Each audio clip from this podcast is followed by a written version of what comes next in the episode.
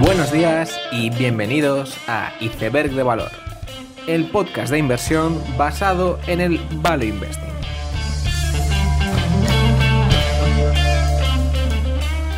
Bienvenidos los seguidores de los mercados bajistas, bienvenidos a Iceberg de Valor. Durante estas dos semanas de septiembre no ha habido muchos resultados empresariales, aunque los movimientos macroeconómicos sí que han sido muy relevantes. El más relevante ha sido en Estados Unidos, con Jerome Powell anunciando la subida de 75 puntos básicos en los tipos de interés, pero quizás el detalle más importante es que no habrá misericordia en el futuro y que las subidas serán continuadas en los siguientes meses hasta que se cercioren de que la inflación haya terminado. Eso significa que una recesión es preferible a que la inflación continúe, estrategia que va a afectar a la tasa de desempleo actualmente en mínimos o mercados tan sensibles a los tipos como el inmobiliario. En los años 70 la Fed no fue suficientemente contundente como para tumbar la inflación, que es precisamente el error que se quiere evitar ahora.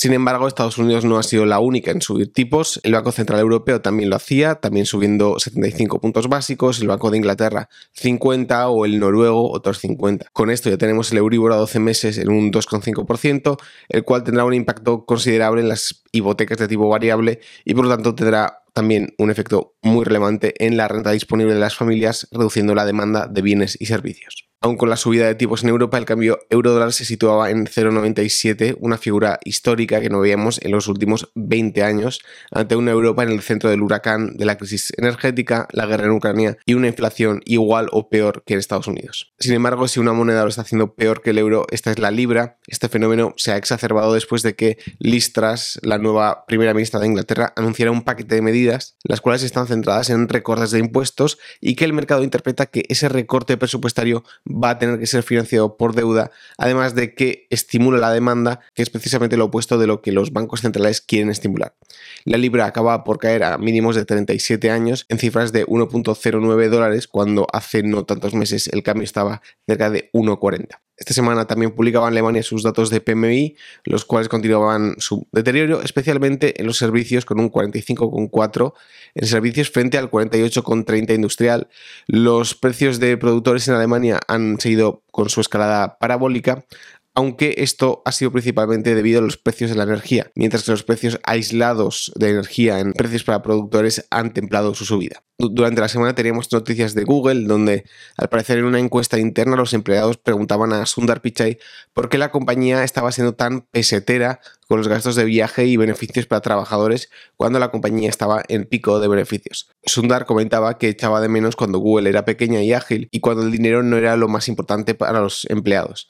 Esto ocurre en un periodo de parón de contrataciones en Google y Meta, donde los empleados están especialmente mal acostumbrados y que precisamente que los empleados de Google se quejen de sus condiciones laborales demuestra lo fuera de la realidad que están sus expectativas. Una de las noticias que más ha dejado tocado al mercado ha sido el profit warning de FedEx, que llevaba la acción a una caída de un 28% en un día, uno de sus peores días como empresa cotizada. FedEx cambió de CEO en junio y las esperanzas de renovación en la compañía se han desvanecido con este preanuncio negativo. A día de hoy no queda claro si el profit warning es aplicable solo a FedEx o es indicativo del mercado en general, donde después de la gran subida del comercio online y ahora con la bajada de renta disponible, la demanda de productos está bajando de forma notable. También anunciaba un profit warning la compañía alemana de baterías Barta, que publicaba que no estaba siendo capaz de transmitir las subidas en materias primas a sus clientes, además de que algunos de sus proyectos estaban retrasando. Barta AG es una líder en el sector de baterías, además de estar favorecida por tendencias estructurales como la proliferación de productos electrónicos inteligentes, donde se demandan baterías de pequeño tamaño. Los problemas para transmitir las subidas de precio ya se habían visto reflejados en la primera mitad del año, aunque parecían estar bajo control según lo comentado en este periodo, algo que se ha visto que no ha sido así ahora. Un fenómeno bastante similar ocurría en Kion AG, la empresa de carretillas industriales y automatización de almacenes alemana, que anunciaba que iba a tener la primera pérdida trimestral desde que es una compañía cotizada. Entre otros, un proveedor de la compañía había tenido un ciberataque, el cual ha desencadenado en problemas de producción. Pero la noticia ha sido que la sección de gestión de almacenes, donde los proyectos pueden durar entre 6 y 24 meses desde la fijación de precio hasta terminar el proyecto, pues en estos la empresa no había fijado cláusulas antiinflación de escalada de costes, lo cual ha derivado en grandes diferencias entre el coste esperado en el pasado y el coste real de los proyectos. Ahora la compañía sí que ha empezado a implementar estas cláusulas de protección ante la inflación, aunque evidentemente ya es demasiado tarde para todo lo que se firmó en el pasado, lo que ha derivado en el mencionado profit warning. Durante estas semanas celebraba su Investors Day Starbucks con su nuevo CEO, una vez más un indio, en lo que ya parece ser una tendencia en las grandes empresas americanas. La compañía explicaba que hay un problema a la hora de reclutar empleados, por lo que ha diseñado nuevas formas más automatizadas de preparar bebidas. Adicionalmente, los nuevos Starbucks están cada vez más orientados a los drive-thrus, rompiendo en cierta forma con el histórico lema de Starbucks de que era el tercer lugar entre el trabajo y el hogar. Starbucks nunca ha sido capaz de hacerlo muy bien sin Howard Schultz, por lo que va a ser interesante si esta es la última despedida o finalmente tiene que volver una vez más a arreglar su compañía. Pero hablando de figuras importantes, Kanye West anunciaba que dejaba de lado su asociación con Gap. Esta había sido una colaboración de tres años donde Gap ya había sacado la sudadera Yeezy y había sido el producto con más éxito en su historia. Pero Kanye es una de las personas más imprevisibles con las que trabajar, por lo que su acuerdo ha terminado. Kanye alega de que no le dejaban fijar los precios de la ropa, además de que le prometieron tiendas Yeezy, que finalmente no se iban a hacer. Llama la atención que Gap haya dejado escapar un acuerdo de este nivel con una persona que es muy relevante en el mundo de la moda y especialmente con la gente joven. Buenos resultados de AutoZone, la compañía de recambios para coches americana, con unas comparables de más 6,3, ventas totales más 8,9, beneficio de más 3,1 y todo esto con la división comercial creciendo un 22%. Y quizás este es el dato más interesante. En la última década, O'Reilly siempre ha sido la compañía con más crecimiento orgánico, que AutoZone al tener una mayor exposición al segmento profesional. Sin embargo, ahora parece que AutoZone también acelera en ese segmento donde solo tiene un 4% y espera poder también liderarlo. Finalmente, probablemente una de las adquisiciones más seguidas ha sido la de Figma por Adobe, la cual se ha recibido con mucho pesimismo. Y no es de extrañar, ya que el precio pagado está cerca de 55 veces ARR del final del año, un múltiplo que suena bastante elevado para las condiciones del mercado actuales. El pesimismo, por lo tanto, viene de ese múltiplo y lo que esto implica, es decir, que Adobe necesitaba hacer la adquisición, que era una adquisición defensiva y por lo tanto la idea que se había transmitido previamente de que esas nuevas compañías no eran una amenaza importante, pues no era verdad. Al parecer la clave está en las capacidades de trabajo colaborativo en diseño de Figma, que al ser un producto creado desde cero con la idea de que sea colaborativo, lo hace mucho mejor que Adobe, que al tener que ser compatible con múltiples versiones pasadas de archivos de Adobe, pues eso limita la flexibilidad a la hora de implementar herramientas de trabajo colaborativo, trabas que compañías que empiezan desde cero no tienen. Con esto, Adobe consigue eliminar a un competidor y atajar este problema, aunque haya sido a un precio elevado. Con esta idea vamos al tema del episodio, que es una reflexión de dónde estamos en 2022. Si vemos diferentes indicadores de mercado, vemos que el mercado ha tenido una corrección considerable. Quiero decir, no se trata de una corrección pequeña, sino que desde una perspectiva histórica estamos en un momento de reversión de la política monetaria de toda una década, uno de los conflictos bélicos más importantes en años, a la vez que problemas de cadena de suministro y el llamado bullwhip causando estragos en un sector tras otro.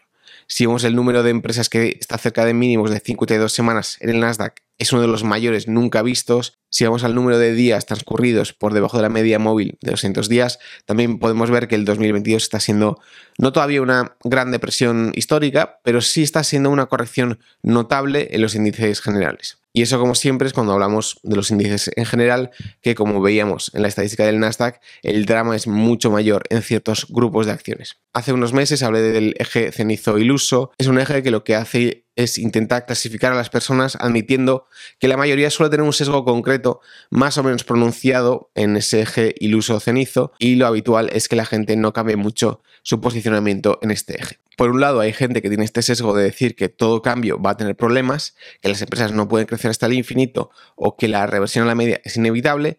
Mientras tanto, hay otras personas que ven todo cambio como positivo, toda disrupción como un nuevo paradigma, todo esquema del pasado es anticuado y el nuevo modelo disruptivo va a cambiar el status quo de un determinado sector.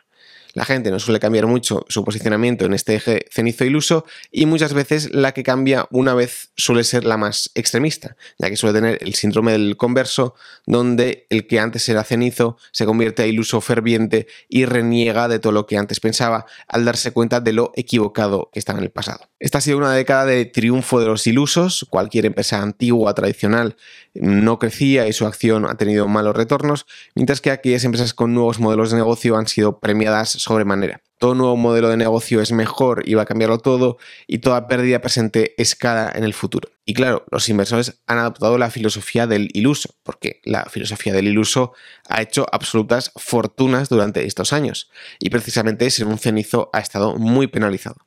Es decir, cuando entre 2019 y 2021 en dos años Carlytics multiplica su cotización por 15, creciendo de ventas un 30% y multiplicando pérdidas por 4, uno empieza a intentar informarse de cómo se puede conseguir ese tipo de rentabilidades y cómo puede replicar esos razonamientos. No se trata de que la gente se volviese loca, simplemente hacer razonamientos galácticos para justificar una inversión funcionaba y al final todos queremos adaptarnos a los razonamientos que están funcionando. Pero la realidad es que pocas grandes narrativas del pasado están aguantando. El crecimiento es peligroso ahora mismo, especialmente si no hay expansión de margen, ya que todo crecimiento puede revertir. Lo que es preferible son empresas estables, que sepas que no va a haber sustos, sin grandes saltos en crecimiento, que puedan darse la vuelta. He mencionado Carlytics, pero pocos de los grandes modelos mentales de inversión del pasado están aguantando esta embestida. Desde el delivery de comida, streaming con Netflix, Carvana, empresas SaaS que el pasado eran ideas de inversión de las que aprender, pues ahora viven una realidad con menor crecimiento y totalmente incapaces de mejorar su margen. Twilio, Avalara, DocuSign, y solo se puede decir que solo el tier 1 del SaaS aguanta, y sin muchas luces, como Atlassian, HubSpot o ServiceNow. En un año, el paradigma de inversión ha cambiado más que en 10 años pasados. Aún así, mi conclusión es que aquí estamos, que esto es una corrección y una reversión en narrativas que está marcando época y que no nos lo están contando. Que no es como alguien que se lee un libro de Peter Lynch y le hablan del crash del 87 y reflexiona sobre lo que haría. Nuestro crash es este es tan válido o más que muchos otros históricos y esto va a crear a toda una generación de inversores con cicatrices de este crash post-COVID, a la vez que sacará del mercado a muchos inversores desencantados por la renta variable que nunca tendrían que haber invertido. En muchas ocasiones se ha reprochado que habíamos vivido una década muy cómoda, de dinero fácil, pero me produce satisfacción que ya no se puede decir eso. Esta es una época difícil, con mitos cayéndose, cambios de paradigmas y conflictos muy difíciles como la inflación más alta en décadas y reversión monetaria, conflictos bélicos y bullwhip como efecto de la pandemia. Esta crisis está bien porque no nos la han contado, la estamos viviendo. Con esta idea termino el episodio, espero que os haya gustado, dadle like y suscribíos, nos vemos en el siguiente capítulo y seguid aprendiendo.